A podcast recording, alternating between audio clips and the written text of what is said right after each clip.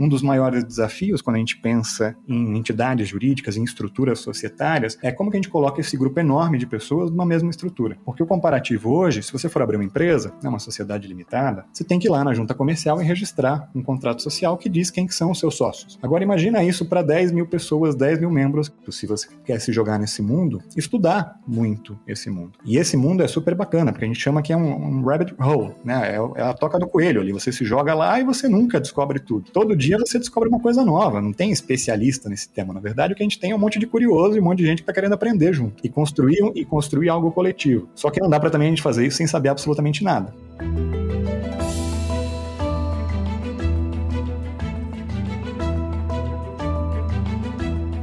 Olá, mentes inquietas e curiosas do século XXI. Este é o The Shift, o seu podcast sobre inovação disruptiva. Fala aqui é a Cristina Deluca. E aqui quem fala é Silvia Bassi e a gente está aqui para falar sobre disrupção, porque como a gente sempre diz, a ruptura continua sendo a única constante no mundo que a gente vive, né, Cristina Deluca? E aí a gente trouxe uma bem disruptiva hoje. papo hoje é sobre DAOs, as organizações autônomas descentralizadas e todo o hype no entorno delas. Né? É comum a gente ouvir que elas poderão disruptar setores inteiros, de finanças a redes sociais, passando por filantropia, e mudar a maneira como a gente trabalha e como nos relacionamos com no mundo digital. Né? Por isso, essas entidades governadas pela comunidade e orientadas por códigos já começam a chamar a atenção de empresas brasileiras obrigadas a lidar com uma série de pontos ainda obscuros na criação é, das DAOs, como segurança cibernética, governança, incerteza regulatória, enfim, tem muito papo aí para gente hoje. Por isso a gente recebe aqui o Felipe Palhares, sócio de proteção de dados e cybersecurity e de tecnologia e negócios digitais do escritório BMA Advogados, para desmistificar parte desse hype e conversar sobre os desafios práticos por trás da criação de uma DAO. Tudo bem, Felipe? Oi, Cristina, tudo bem? Obrigado pelo convite a você, a Silvia. Um prazer estar com vocês hoje aqui para discutir esse tema. Prazer é todo nosso, Felipe. Seja bem-vindo aí. É isso. Felipe, eu queria começar pedindo para você se apresentar para a nossa audiência, porque nada melhor do que uma apresentação pessoal. Claro, vamos lá. Eu normalmente me apresento como um ansioso profissional pelos problemas dos outros, que é basicamente um advogado. A nossa vida é tentar antecipar problemas alheios dos nossos clientes e encontrar soluções que tragam aí segurança jurídica para as decisões que eles vão tomar, para os negócios que eles vão fazer. Então, eu sou um advogado que trabalha com proteção de dados e cybersecurity e com tecnologia e negócios digitais. O meu dia a dia envolve basicamente entender tecnologia, entender o que está acontecendo no mercado e como que a gente pode se antecipar algumas tendências, especialmente do lado jurídico. Né? Acho que essa é uma apresentação mais simples, mas que fala bastante sobre o que eu faço. E como um bom advogado, eu preciso começar com aquele disclaimer óbvio de advogado, que todas as informações que vocês ouvirão aqui são, na verdade, meramente informativas, não são um aconselhamento jurídico. Se você quiser criar uma DAO ou participar de uma DAO, é sempre bom consultar um advogado para entender melhor os riscos jurídicos do seu negócio. Bacana. Então você pode começar explicando para a gente o que é uma DAO. Vamos lá. O que é uma DAO? DAO é uma sigla que representa três palavras em inglês que você já falou em português, né? Decentralized Autonomous Organizations. Organizações autônomas descentralizadas. E o que, que cada uma dessas palavras quer representar? Começando por organizações, a ideia aqui é que você tenha um coletivo de pessoas, um grupo de pessoas com algum objetivo comum né, com alguma finalidade comum. Basicamente, você vai estar organizando esforços para um objetivo que você quer alcançar, como a gente faz hoje também no dia a dia, naturalmente, quando você cria sociedades, quando você cria grupos que têm um objetivo comum. Então, a gente parte dessa ideia de uma organização. A segunda palavra, que é a ideia de autônomo, né, você tem ali dois aspectos relevantes para DAOs. O primeiro deles é que a DAO nada mais é do que um smart contract ou uma série de smart contracts que nesses códigos específicos tem uma série de instruções e condicionantes que, a depender de uma situação, o código vai executar uma função específica. Em certa medida, isso quer dizer que as decisões podem ser autônomas. A partir do momento em que você tem uma proposta que é aprovada, o próprio código já está programado para dizer: bom, se essa proposta foi aprovada, essa condição aqui foi preenchida e a execução vai ser essa tarefa aqui que eu executo autonomamente. Tem uma discussão grande até que ponto efetivamente a parte autônoma é possível. Porque, querendo ou não, o autônomo total seria você não depender de qualquer ação humana. A grande parte das DAOs hoje ainda dependem de votações, de você ir lá e propor alguma coisa e a comunidade votar se topa aquilo ou não, se aceita aquela condição ou não. Então, existe ainda uma interação humana. O que a gente consegue de repente antecipar e o que talvez seja o futuro é, em certa medida, uma DAO ser completamente autônoma. O exemplo que mais se utiliza é um exemplo, aquele clássico da vending machine. Você vai lá comprar um refrigerante naquela máquina que ela pode ser totalmente automatizada. Então, a partir do momento em que acaba o estoque, você vai lá e faz um pedido automaticamente para alguma loja, e daí de repente tem um robô que recebe esse pedido, coloca de volta na máquina e você não precisa de nenhuma ação humana. Hoje o que a gente tem, a ideia de autônomo, é que o código se auto-executa a partir do momento que ele é criado, mas inevitavelmente ainda tem uma interação humana, ainda tem algumas decisões que são tomadas pelas pessoas que fazem parte da DAO. E a última palavra, que em inglês é a primeira, o descentralizado, tem dois aspectos relevantes. O primeiro é o aspecto natural da própria blockchain, né, que é um registro distribuído que não depende de um único ponto de falha. Todos os nós da rede que eventualmente guardam uma específica blockchain, como é a blockchain do Ethereum, vão ter lá uma cópia desse smart contract. Então, se eventualmente acontecer uma falha, não vai ter um ponto central, um intermediário centralizador que pode derrubar todo o sistema. Para DAO especificamente, a gente, quando a gente fala de descentralização, a gente também está falando um pouco de ter uma falta de hierarquia de você ter uma organização que é horizontal, que não tem um CEO, que não tem uma diretoria, que tem, na verdade, uma série de membros, que todos esses membros tomam decisões conjuntamente, né, a partir das propostas que são realizadas para a DAO. Então, tentando resumir, uma DAO é isso, é uma organização autônoma descentralizada, é o que muita gente fala que é o futuro das sociedades, porque você permite a participação de várias pessoas ao redor do mundo, você permite efetivamente uma interação maior da comunidade e tem um aspecto autônomo que, a partir de um determinado código, uma execução vai ser feita, alguma condição, desde que preenchida, vai é, resultar em alguma ação específica.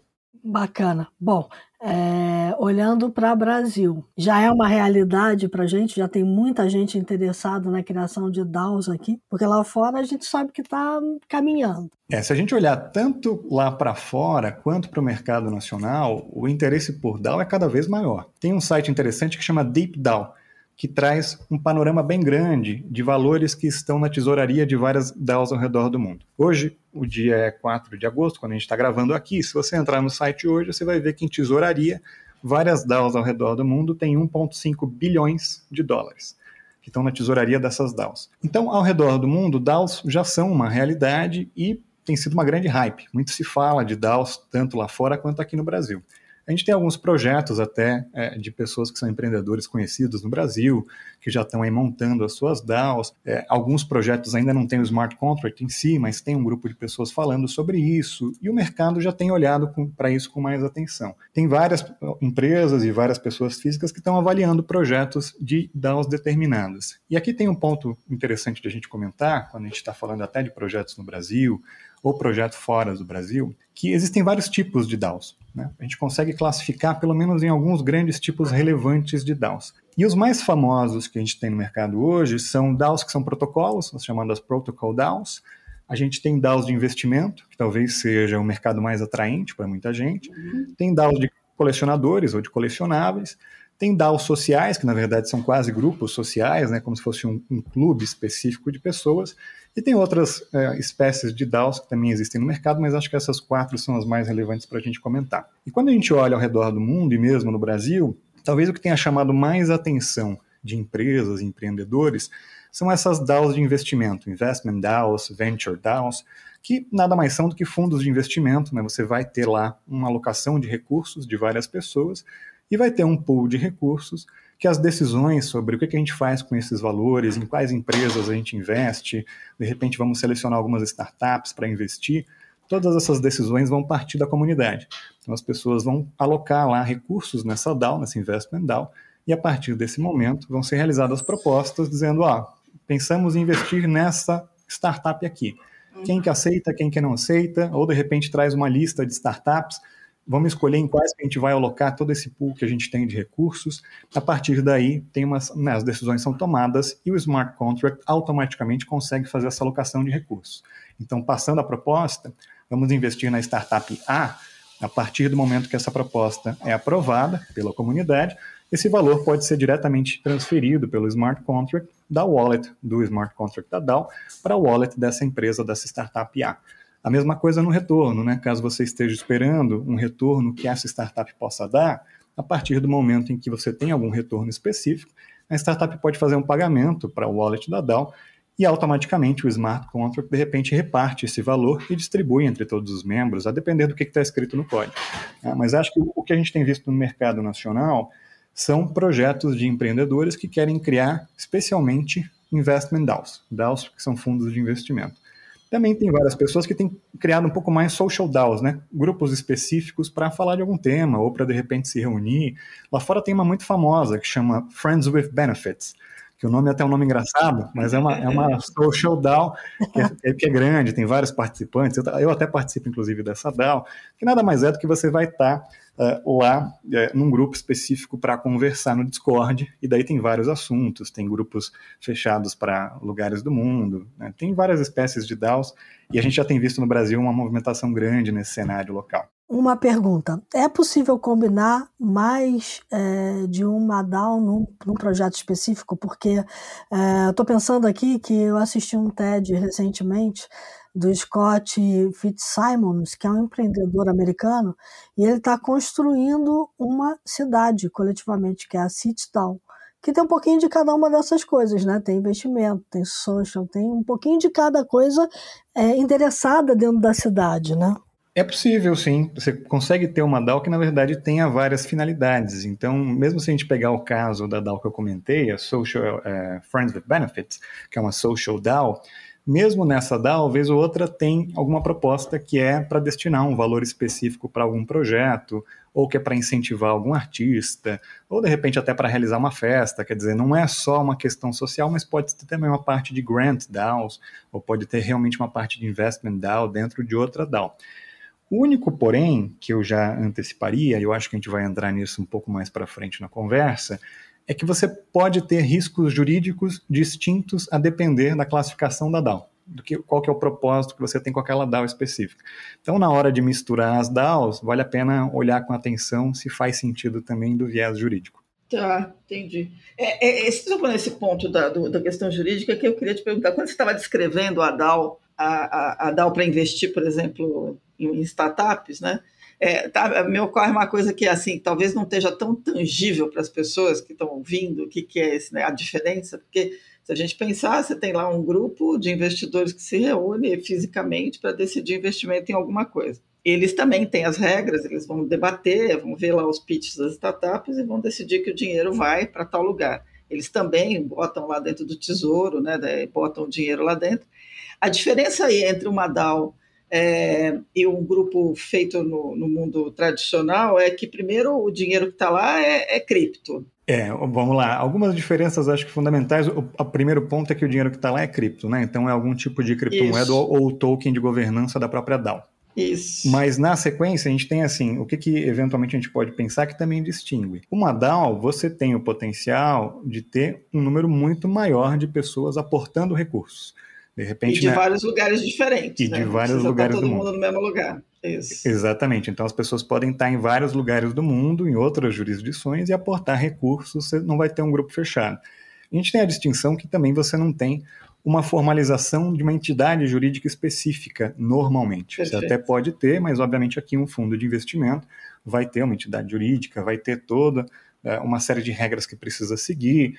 E quando a gente fala de DAO, muita gente acha que né, a DAO está fora do contexto jurídico, que eu não preciso fazer nada em relação às leis, porque tem até uma máxima de que code is law, né?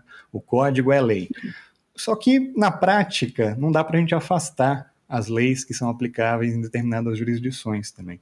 Então a gente tem algumas é. preocupações relacionadas do ponto de vista jurídico, mas a diferença acho que central, como você bem apontou, Silvia, é tanto que o dinheiro está em cripto, dois, que você eventualmente consegue ter uma abrangência muito maior ao redor do mundo e levantar um número muito maior de recursos com isso. E você não fica dependente de uma entidade regulatória é, que fica no meio dessa coisa, né? É a própria, o próprio grupo que se autorregula, porque o smart contract, no fim das contas, age como essa entidade intermediária. Né? É, você não fica dependente de um intermediário, vem a, inclusive da ideia da descentralização, né? Você não tem um intermediário inclusive um banco para fazer a transferência dos recursos. Você vai ter lá Isso. os criptoativos que vão estar na tesouraria da DAO e a partir daquele momento você pode transferir para uma wallet, seja de uma empresa, seja dos membros e por aí vai.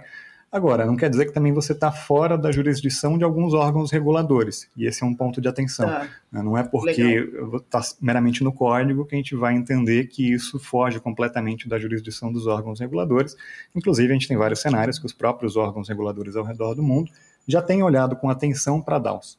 Talvez o caso uhum. da DDAO, que acho que a gente vai falar um pouco para frente, seja um caso até paradigmático para isso. É, então, esse ano esse ano está interessante, né? Porque acho que a gente está num momento agora em que é a última é a última fase da virada, né? Que é a hora em que toda a parte regulatória, toda a parte de leis e todos os órgãos que estão ligados a isso começam a entender que o mundo ficou digital demais e que precisa fazer uma, um transplante, né? uma transição entre a, a lei nova e a lei velha. No caso de cripto, a gente teve uma porção de confusões, né? que, que tem gente que diz que foi bom ter acontecido porque vira uma espécie de de cautionary tale, né? uma lição a, a ficar guardada na memória, né? É, como, é que, como é que é isso? Como é que agora as coisas estão se juntando? Como é que eu junto a lei velha com o mundo novo e como é que a DAO, que é uma coisa descentralizada, ainda assim se casa com as regulações? Essa é uma discussão enorme, né? porque o direito sempre corre atrás do prejuízo. A grande verdade é essa: o legislador é. sempre corre atrás do prejuízo. A gente vai criando novas tecnologias, vai alterando conceitos sociais, e o direito tem que ir lá e correr atrás desse prejuízo e basicamente regulamentar algo que já existe na realidade, no dia a dia de cada um de nós.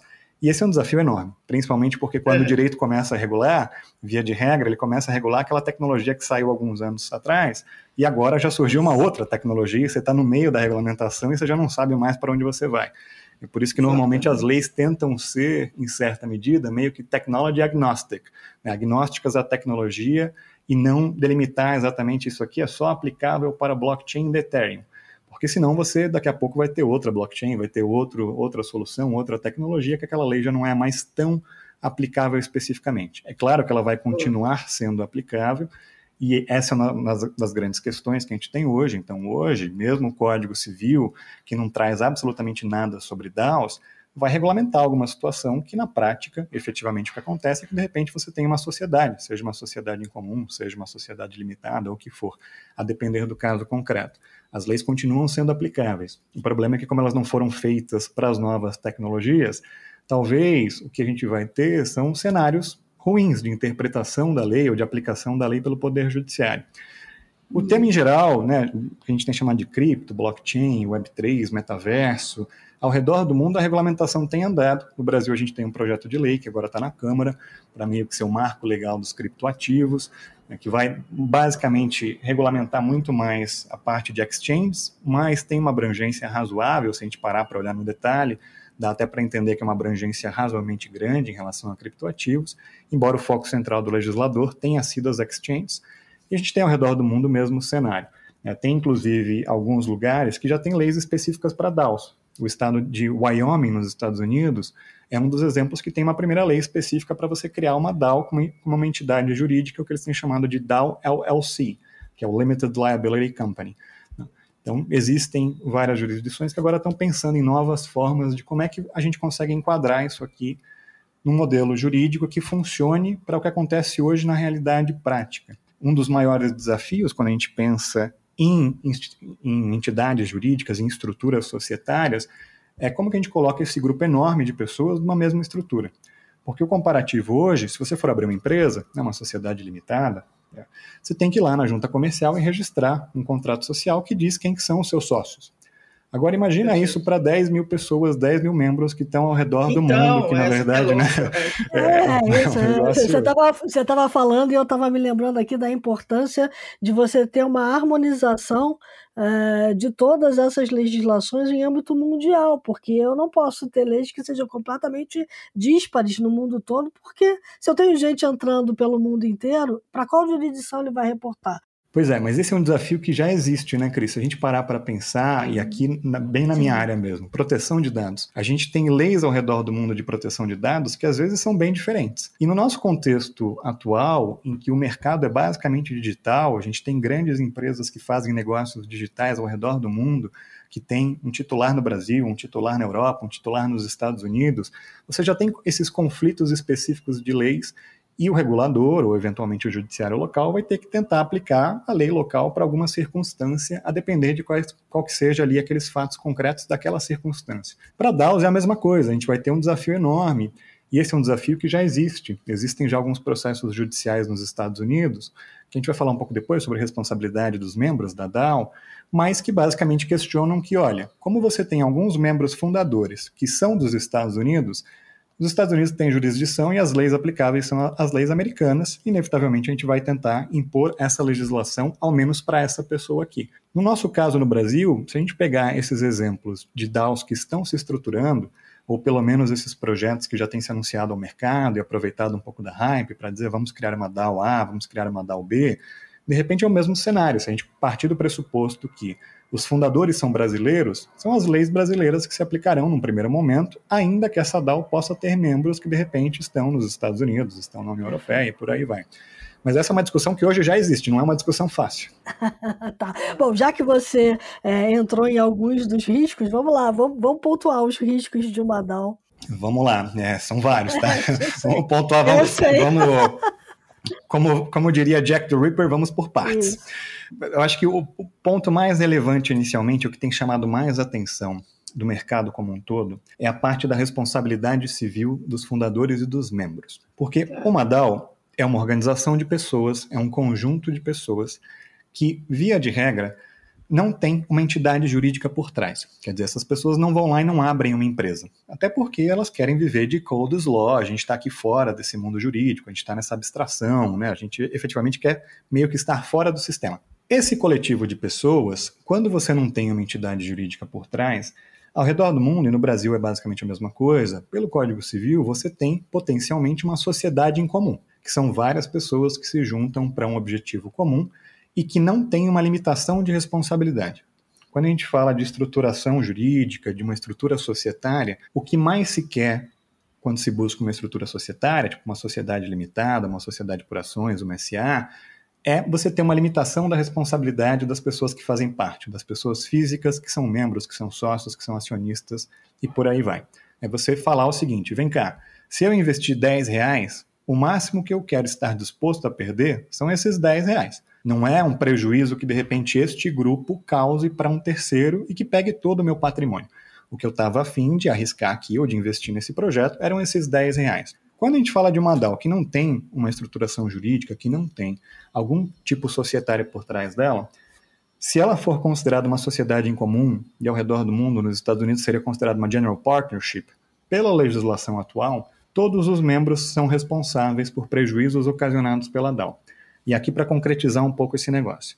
Você vai lá e resolve participar de uma DAO que tem uma rede social e quem está lá postando na rede social, de repente faz um post que prejudica um terceiro. E vai lá e fala mal de alguém e esse terceiro se sente lesionado, que é eventualmente uma indenização da DAO. Por se tratar de uma sociedade em comum e todos os membros serem responsáveis por um prejuízo ocasionado pela DAO, esse terceiro poderia ir lá e tentar acionar uma pessoa física específica. De repente ele vai lá e vai ocasionar o, fulano, que não foi o fulano que postou, mas que faz parte da DAO e que, pela legislação, também é responsável por eventuais dívidas, por eventuais obrigações daquele grupo de pessoas, caso a gente entenda que a gente tem uma sociedade em comum. Então, acho que o primeiro desafio grande jurídico é esse desafio da estruturação. É super legal, tem muita gente que está na hype, pô, eu quero criar uma DAO quero participar de uma DAO. E vai ser uma maravilha, né? Vai ser tudo incrível, porque daí eu vou estar aqui nessa hype, vou estar aproveitando o momento. Nem sempre é tão assim, porque tem alguns riscos que de repente você não antecipa. E esse é um dos riscos.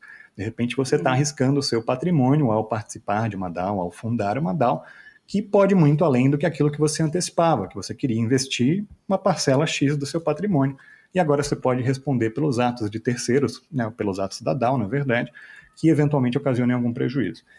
Então, esse acho que é o primeiro risco jurídico e o central que a gente tem olhado ao redor do mundo e que tem causado uma certa preocupação. E esse, inclusive, é o risco relacionado aos processos que eu tinha mencionado anteriormente.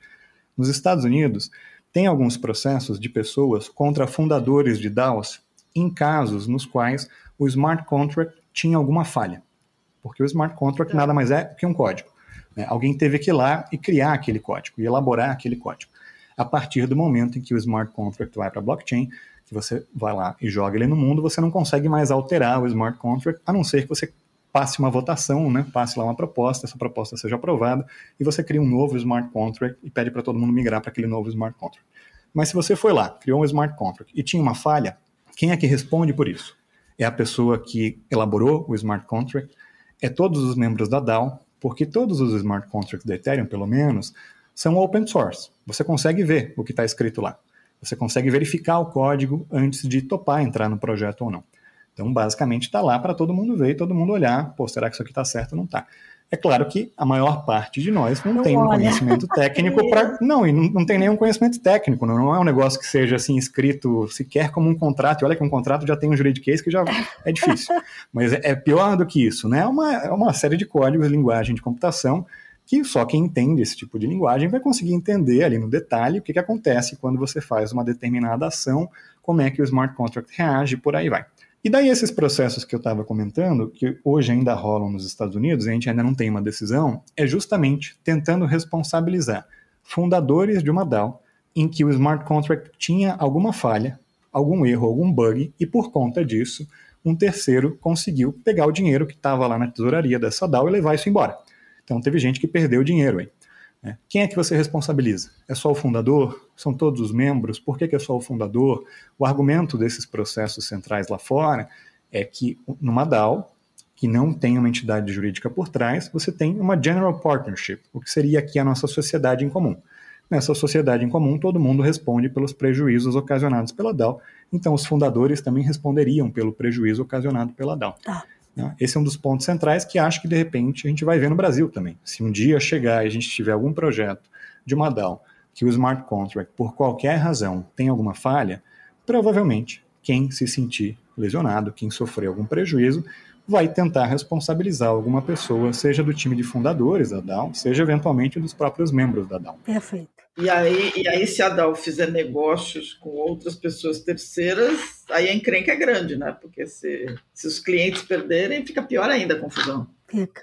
É, e Silvia, nessa sua, essa sua pergunta é ótima, porque querendo ou não, aqui a gente tem um outro desafio jurídico. Como que você faz negócios com terceiros? Via de regra, a DAO vai estar on-chain, vai estar numa blockchain, só que em determinado momento você vai ter que tomar uma certa conduta off-chain. Se você quiser contratar, Isso. por exemplo, um escritório de advocacia, você vai ter que ir lá e fazer um contrato com esse escritório off-chain, não vai estar na blockchain. Você vai ter que ter alguém que assine esse contrato, que representa a DAO. Quem é que representa a DAO? Uma DAO ela é horizontal, ela não tem cargos, não tem um CEO, uhum. não tem um diretor, não tem um administrador. Se você não tem sequer uma entidade jurídica por trás, na qual você pode ter lá no contrato social quem que é o administrador ou quem que pode representar a DAO, como que você prova isso hoje no mundo jurídico? Que o João, que é um membro da DAO, é a pessoa que tem poderes para representar a DAO e para assinar um contrato com o escritório de advocacia ou com qualquer outro terceiro. Então, a própria contratação de terceiros também é um desafio quando você não tem uma personalidade jurídica, quando você não tem uma estrutura societária por trás. É claro, você pode eventualmente pegar uma pessoa que é um membro da DAO e vai lá firmar um contrato. Só que, via de regra, essa pessoa vai firmar um contrato no seu nome próprio. Embora até possa ser para um benefício de um terceiro, a outra parte dificilmente vai aceitar que ela assine o contrato em nome da DAO sem conseguir ter ali poderes específicos ou documentos que comprovem que ela tem poderes específicos para vincular aquela DAO. Que na verdade é código, né? Então não é nem como se você estivesse uhum. vinculando alguém que você consegue depois executar diretamente, se fosse o caso.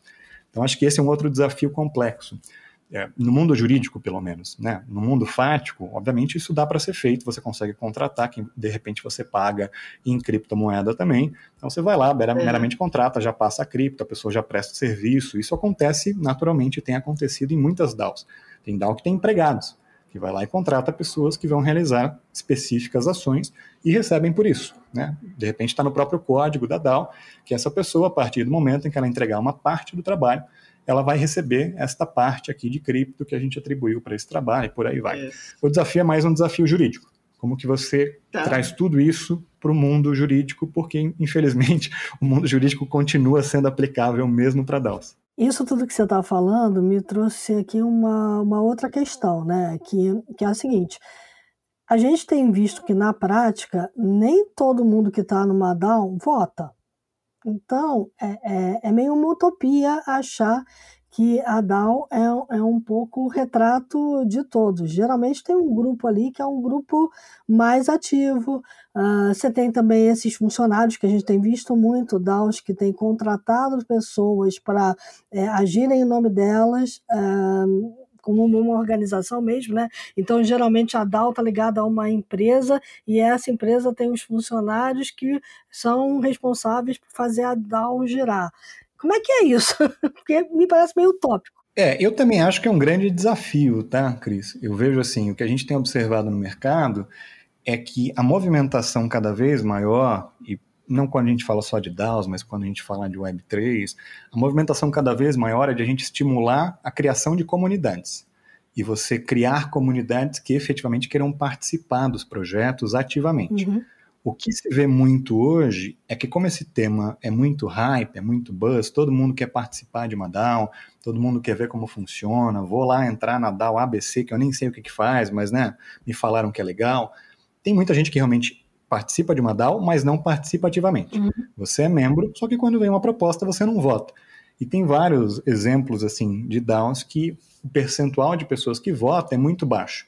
Para algumas coisas, você até inviabiliza um pouco o projeto, porque para algumas coisas, no próprio código, está lá que, olha, para a gente corrigir o smart contract, precisa votar mais de 75% dos membros. Ah. Se você não consegue chegar nesse patamar, você fica ali num, num, deadlock, né? Você fica ali numa situação em que dificilmente você vai conseguir tomar uma conduta específica que requer um quórum de votação maior do que aquele que você está conseguindo obter.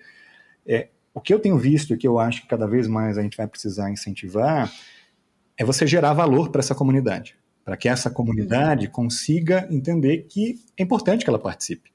E é legal que ela participe. Ela está gerando valor às outras pessoas e as outras pessoas estão gerando valor para ela também. Só que esse é um desafio mais social do que da tecnologia, né? Uhum. Esse é um desafio que hoje é um desafio enorme em qualquer lugar do mundo. Você criar engajamento com as pessoas, você criar um senso de comunidade que todo mundo deveria participar, não é um desafio simples nos tempos atuais. Então eu acho que aqui para DAOs é a mesma coisa. Tanto é que hoje a gente tem várias DAOs que já é um pouco mais selecionado. Você tem filtros antes de você poder entrar e participar da DAO. Ah. Não é qualquer pessoa que consegue ir lá e comprar um token. De repente você tem uma DAO que é restrita para determinadas pessoas, que tem ali um filtro para uma aplicação prévia, para entender o que, que você pretende agregar à DAO, o que, que você pretende retirar de conteúdo da DAO, o que, que você quer ganhar com a sua participação, para de antemão, já tentar fazer uma pré-seleção de pessoas que realmente estão motivadas a participar daquele projeto, a contribuir com aquele projeto. Tem sido muito comum você criar DAOs específicas que tem até uma limitação de quantos membros terá naquela, naquela DAO específica. Acho que talvez esse seja um pouco um, um cenário do futuro. Nós termos DAOs meio que limitadas para criar um engajamento maior e para que a comunidade participe. Perfeito. Interessante. No, no, fim das contas, é mais ou menos como. É, eu me lembro de um debate que teve na Sócio Pessoal, acho que alguém falou lá, que é uma cooperativa regida em cripto lá. Mas é, no fim das contas você está juntando pessoas e obviamente vai tá, vai depender de como você coloca essas regras até dentro do smart contract, né? Porque acho que tem um caminho aí que talvez seja de não, de não criar DAOs é, gigantescas se você precisa que todo mundo vote. Né? Vai do bom senso de cada um também. Agora, eu ia te perguntar uma coisa. Você mencionou dois termos que talvez as pessoas não conheçam tanto, que é on-chain e off-chain. Né? É, então, é, é, o on-chain é quando a coisa acontece na própria blockchain, ela está registrada lá. Né? e o off-chain é aquilo que não corre na blockchain. Confere? Exatamente. É, o on-chain são aquelas informações, Isso. tudo que está numa blockchain específica. A gente tem várias blockchains, né? mas o que está numa blockchain a gente chama de on-chain, informação que está na, na blockchain em si, Isso. e o que é off-chain que não está na blockchain. Então, tem vários, vamos lá, tem vários smart contracts que dependem de informações que estão fora da rede, que estão off-chain. E a gente usa o que é chamado de oráculo que é basicamente algo que traz as informações de fora da rede e coloca on-chain. Então, pega o que estava off-chain, coloca on-chain para ver se uma determinada condição foi satisfeita. Então, imagina que Isso. a gente tem um cenário que tem um, um, smart contract que vai lá definir que, olha, é, eu só vou pagar X pro fulano se o Flamengo fizer dois gols no jogo de sábado. Ah, tomara, tomara, tomara. que Deus nos ouça Isso. e que dê tudo certo. Né? E que esse contrato consiga ser executado. Isso. Mas provavelmente daí o que vai acontecer é que vai ter que ter alguém que vai pegar essa informação off-chain, que vai colocar on-chain, um oráculo, para trazer essa informação para a rede, para que o, o smart contract consiga ser executado, consiga verificar se a condição foi preenchida ou não. No caso do teu exemplo, seria o oráculo trazer a informação de que o gol rolou, não é isso? É, e tomara que aconteça. É. eu, ia, eu ia pegar um pouco de novo aquele exemplo que você deu, que alguém de fora buscar uma, uma um escritório para resolver um problema né, jurídico. É, recentemente aconteceu a primeira entrega de um mandato judicial via blockchain. E a história foi, e foi autorizada por um tribunal lá da, da, da, da Califórnia, se não me engano, né, pela, pelo juiz lá da Califórnia, porque era, era uma empresa que tinha tido os seus fundos de cripto roubados, era uma empresa da Europa, e ela estava tentando recuperar, a, a, uma outra empresa conseguiu é, correr a blockchain toda até identificar a pessoa, mesmo anonimamente, e o juiz então autorizou que um mandato judicial fosse entregue on-chain para aquela criatura que foi encontrada e eles continuam caçando. E aí o Henry Slanian, que é um cara genial que escreve, que escreve sobre cripto, ele comenta que isso aí pode abrir um precedente gigante para toda a mudança do sistema do, do, do direito e até do, dos, de como a gente, a gente executa essas coisas na, nesse mundo novo aí. Você vê a, a DAO é, criando uma situação em que o contrato por um, um escritório de advocacia pode acontecer on-chain, por exemplo? Eu acho que tem muita coisa que pode acontecer on-chain. É, depende muito, assim, de que os players envolvidos também participem né, da blockchain uhum. em certa medida. Então, acho que isso pode acontecer. Esse caso que você comentou, inclusive, é super curioso, porque, se não me engano, uhum. tem dois precedentes, né? Tem um do Reino Unido e acho que tem um de Nova York, ou tem um dos Estados isso. Unidos, em que a, a citação é meio que entregue por um NFT. Acho que ambos Isso, os casos. NFT, né? Foi genial esse negócio, foi genial. É, acho que em ambos os casos a, a, corte detinha, ou a parte detinha a informação da wallet da pessoa, né? Então, qual era o endereço da carteira de, de uma determinada pessoa, mas não conseguia Isso. encontrar ela no mundo real. E isso até para exemplificar blockchain é um negócio maravilhoso, né? E razoavelmente incrível de você pensar que, bom, aquela wallet é de uma pessoa, eu posso até não saber imediatamente quem é aquela pessoa, então essa é uma informação pseudonimizada, que eu não consigo imediatamente encontrar quem é aquela pessoa, mas se eu sei que a carteira é daquela pessoa e eu envio um NFT com a ordem judicial para aquela carteira, em tese eu consigo ter uma garantia que a carteira recebeu aquela NFT e que hoje ela detém aquela NFT com a ordem judicial. Se a pessoa vai cumprir o que está lá ou não, não sei. Mas é um. Né? Mas, mas vai ficar registrado. Aí o que eu achei legal foi isso: o tribunal concordou que uma vez o INEF ter entregue, estava registrado que o mandato estava executado, né? É, e talvez isso seja mais efetivo do que coisas que a gente tem hoje no processo civil, né? Citação por edital. Você vai lá e coloca um edital para o mundo saber, que é quando você não conseguiu achar a pessoa de outra forma. Você bateu em vários endereços, não achou aquela pessoa específica, tem a ideia da uhum. citação por edital, que você coloca num edital específico, dizendo aqui vai citar a pessoa tal que ela considera citada. Um NFT entregue para uma carteira que você consegue garantir, que de repente é da pessoa que você está procurando, é muito mais efetivo, né? Você com certeza tem claro. ali uma confirmação de que aquela carteira recebeu o NFT, tem o NFT. Se a pessoa viu ou não viu, são outros 500, mas teria condições, uhum. se quisesse, de vê-lo. É interessante porque Bem tudo legal. que vocês estão falando ali, aí, é, assim, você já falou vários termos aqui que nem todo mundo domina. E eu estou percebendo que tem claramente um problema de educação. E, e, e, é um problema de educação geral, né? Porque tem muita gente já participando, tanto de comprando NFT, participando de redes blockchain, participando de mercados cripto e agora participando de DeFi e de DAO, sem entender muito dos fundamentos, né? É, que risco isso traz também? É, traz um, um risco complexo que é o risco informacional, né? Você não conhecer necessariamente o que você está fazendo, talvez você não consiga nem visualizar quais que são os problemas que isso pode trazer a longo prazo ou mesmo a curto prazo. E um dos pontos centrais aqui é que hoje, no mundo digital, e isso é muito da minha área especificamente, de cybersecurity, Hoje, no mundo digital, quando a gente fala principalmente de blockchain, de cripto, você quer investir em criptomoedas e de repente você vai lá e vai adquirir Bitcoin ou outra criptomoeda, quando você tira essas criptos de uma exchange, quando você tem a sua própria carteira e as suas próprias chaves, você detém as chaves daquela carteira, esse dinheiro é seu, mas esse dinheiro é seu como se ele tivesse na sua carteira física em moeda em real. Se um dia você perder aquela chave, você perder a senha, uhum. Você perdeu a sua carteira. Sim. Não tem ninguém que vai conseguir te ajudar. Você não consegue bater no banco e dizer assim: banco, roubaram o meu dinheiro. Exchange, roubaram o meu dinheiro. Na verdade, não. Você que resolveu guardar aquilo. E por trás disso tem um lado ótimo, porque nós somos os próprios detentores do nosso dinheiro, você tira o intermediário. A ideia toda da blockchain era justamente tirar o intermediário, você não tem mais o banco no meio do caminho, mas a responsabilidade também é nossa. Então eu acho que depende de cada um de nós, se você quer investir em cripto, se você quer se jogar nesse mundo, estudar muito esse mundo. E esse mundo é super bacana, porque a gente chama que é um, um rabbit hole, né? É, é, a toca do coelho ali. Você se joga lá e você nunca descobre tudo. Todo dia você descobre uma coisa nova. Não tem especialista nesse tema. Na verdade, o que a gente tem é um monte de curioso e um monte de gente que está querendo aprender junto e construir e construir algo coletivo. Isso. Só que não dá para também a gente fazer isso sem saber absolutamente nada. Então, se você eventualmente diz assim, pô, gostei desse negócio de NFT, vi que é uma hype, vou comprar um aqui. A minha sugestão é que você faça um exercício de conscientização antes de ir lá e adquirir um NFT, ou antes de adquirir cripto, ou antes de, pô, vou abrir uma DAO que parece super legal, estude bastante o tema. E sempre vai ter coisa nova para estudar. Não só porque a regulamentação está avançando, e de repente, a partir de amanhã, se surgir uma regulamentação nova, a gente vai ter que parar e olhar o que, que diz essa regulamentação, como a própria tecnologia está avançando. Né? Então, acho que é, é, um tema fascinante, porque para quem é curioso, tipo eu, todo dia tem algo novo para você ler. E todo dia você muda de ideia. Você diz, pô, agora na verdade eu descobri um negócio que eu não sabia antes. Tem uma série de nomenclaturas que né, o mercado usa e que não são nomenclaturas do dia a dia para outras coisas que são interessantes. E aqui tem um ponto central da parte de educação e de conscientização. Eu acho que a gente vai ver uma evolução muito grande desse mercado só no momento em que tudo isso começar a ser natural para cada um de nós.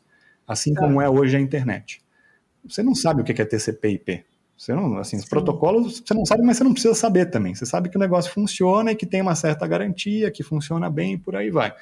A partir do momento que a gente conseguir trazer isso mais para o público em geral e, e, conscientizar as pessoas de como funciona, e isso se torne quase né, é, invisível, e você não consegue ver que existe, mas que funciona, daí eu acho que o mercado vai efetivamente crescer ainda mais.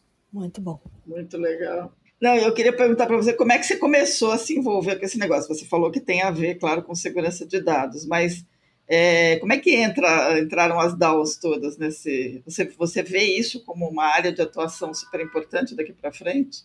Eu vejo se. Bom, vamos lá. Para responder a sua pergunta inicialmente, eu comecei a entrar nisso porque eu sou curioso, porque eu gosto de tecnologia.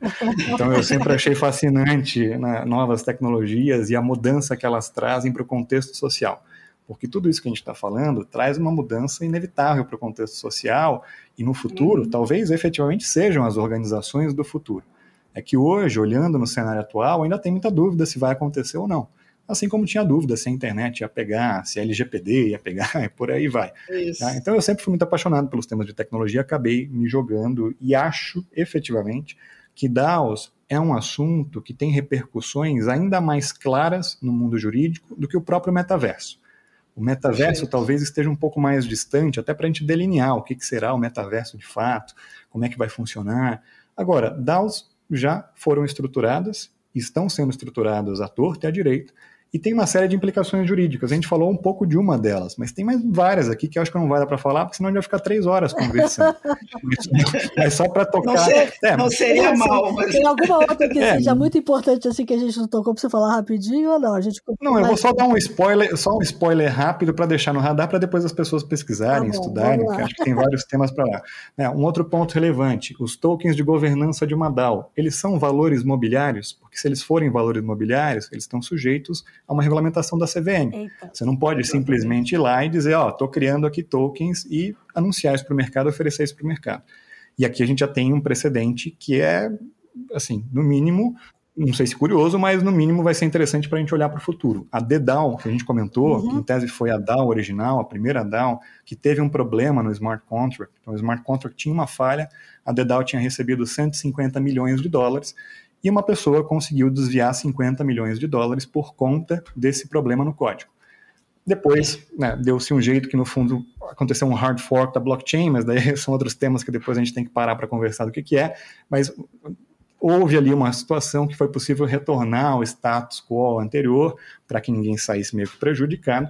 Só que um tempo depois, a SEC, que é a CVM, o, o, equivalente à CVM nos Estados Unidos, soltou um relatório dizendo que aqueles tokens da DEDAL eram considerados, na visão dela, securities, valores imobiliários. Uhum. Tá? Então, eu acho que aqui tem um ponto relevante de a gente tentar entender, e é por isso que o tipo de DAO também é relevante, se for uma investment DAO, talvez tenha uma probabilidade maior de o token de governança da DAO ser considerado um valor imobiliário ou não. Deixo essa daqui lanço essa de spoiler para você pesquisar. Tá. tá? Mas outros temas que a gente falou também de spoiler para vocês pesquisarem ao longo do caminho. Contratação de empregados por DAOs. No Brasil, a gente tem uma legislação trabalhista muito forte. Você tem uma série de obrigações, inclusive de social, de pagar em reais. Como é que a gente faz para enfrentar esse desafio caso você queira contratar empregados pela DAO? Outro desafio enorme, e não é nem da minha área, eu estou só apontando, depois você pode procurar um especialista. Aspectos tributários. Como é que a gente tributa algum rendimento que eventualmente você recebeu da DAO, que veio da tesouraria? Como é que você declara depois imposto de renda? Tem uma série de questões tributárias envolvendo DAOs também que são relevantes. E daí tem mais um monte. Bom, uma, uma última, vai. Uma última para não dizer que eu não falei, que é importante. Propriedade intelectual. Se a DAO cria uma arte, cria uma música, cria alguma coisa, quem que é o detentor dessa propriedade intelectual se a DAO tem mil pessoas? São as mil pessoas? É a DAO? Como é que a gente protege essa propriedade intelectual? Acho que esses são só alguns desafios. Não, talvez o desafio primordial seja aquele que a gente comentou, da estruturação jurídica, que é o que dá para a gente também falar no tempo, mas tem vários outros desafios interessantes que precisam ser enfrentados. Então não dá para imaginar que é só começar uma DAO e está tudo bem. Acho que é importante que todo mundo que queira participar de uma DAO, fundar uma DAO, dê uma olhada também com carinho para os aspectos jurídicos. Eu acho que você já respondeu para a Silvia que é fácil convencer os seus pares no escritório de que tem que olhar para isso, né? E tem que ajudar os clientes a entender esse mundo. É, tem uma série de riscos, né? Inevitavelmente, é, existem riscos jurídicos relacionados a DAOs.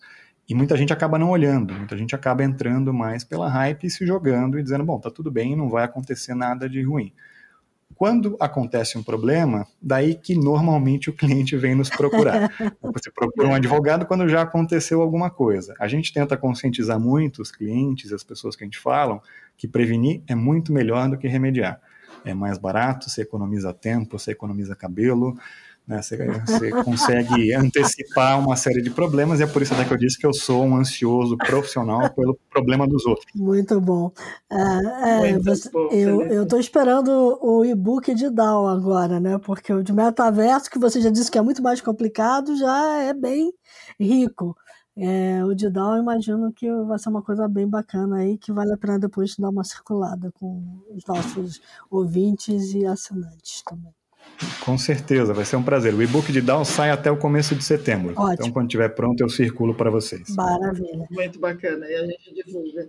Muito bom, hein? Podia ficar dois dias conversando aqui, que tem pano para manga aqui, mas vamos lá, que a gente tem o timing do podcast estourando aqui. Vamos passar para os insights? Vamos lá.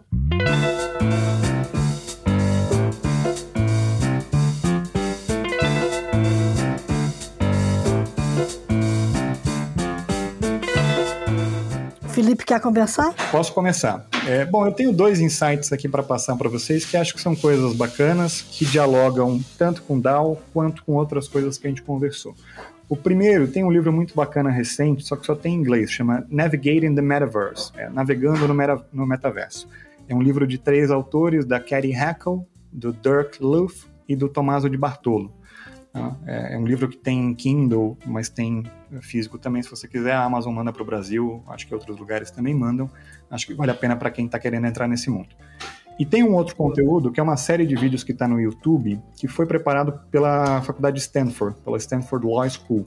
É, chama Stanford DAO Symposium. Se você colocar lá no YouTube Stanford DAO Symposium, tem uma série de vídeos de profissionais, e tem um viés mais jurídico, é claro, mas tem uma série de vídeos de grandes profissionais e renomados advogados e outros profissionais da área jurídica abordando um pouco o tema das DAOs, e daí tem informações de DAOs, seja nos Estados Unidos, seja em Cayman, em outros lugares, que são recursos legais do que a gente conversou hoje aqui. Muito 10 isso, hein? Vou, já vou assistir esse daí, que você não sabia.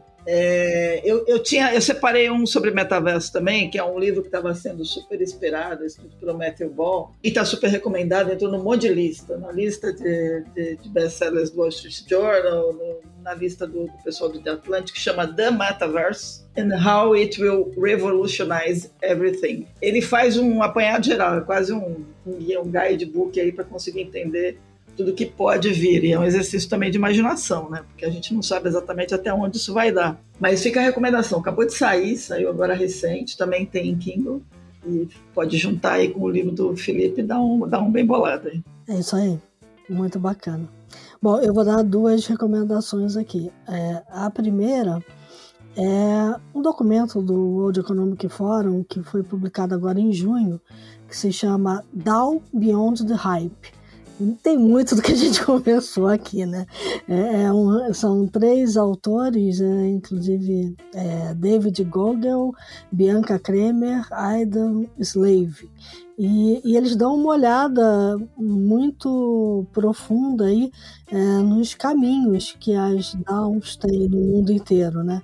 Então acho que vale super a pena ler é, é pequenininho, é tranquilo de olhar. E para quem tiver muito interessado no tema, a gente não só tem uma matéria brilhante da The Shift feita pela Soraya Yoshida, que para quem quer começar a entender um pouquinho de DAO, que é bem o beabá disso tudo, como tem uma dica que o próprio Felipe tinha me dado, que é uma curadoria lá do pessoal da Anderson Horowitz, uh, sobre DAO, que se chama DAO Canon. Então eu vou botar os dois lá também para o pessoal ler, porque essa DAO Canon hoje, pelo que eu vi aqui, já tem mais de 10 indicações de conteúdos que você precisa ler se você quiser é, se educar sobre DAOs. Né? É, e esse repositório é muito bacana, essa A16Z que você comentou, Cris, tem repositórios tanto de DAOs, tem um repositório de NFT e tem um repositório de cripto. Se você jogar no Google é, A16Z, então A16Z Crypto Canon uhum. ou NFT Canon, aparece lá. Muito bom.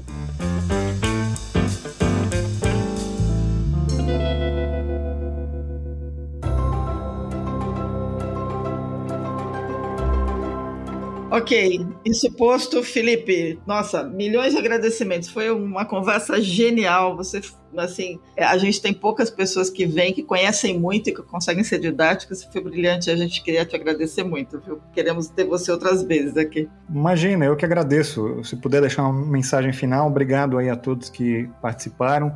É, fiquem à vontade se vocês quiserem trocar ideias, me procurem lá no LinkedIn, Felipe Palhares, ou no Instagram. Agora o meu cachorro resolveu participar. ou, ou, no Instagram, ou Felipe Palhares. É, eu acho que esses temas são fascinantes para a gente continuar trocando ideia. Se você for participar do Blockchain Real, eu vou estar lá palestrando em um dos painéis também. Me procura lá, a gente continua trocando uma ideia. Bacana. Boa. Bom, para todo mundo que nos acompanhou, dicas, sugestões, críticas, elogios, mandem um e-mail para news.theshift.info. Lembrando que a The Shift é muito bacana em podcast, mas ela não é só podcast. Vão lá no site, conheçam os conteúdos da gente, assinem a newsletter www.theshift.info. Fiquem bem, se cuidem e até a próxima semana. É isso aí, pessoal. E lembre-se, como a gente gosta de falar aqui, para que a mudança seja única constante, a gente precisa tomar boas decisões enquanto a mudança está acontecendo. Então, tomem boas decisões é, na semana que vai entrar.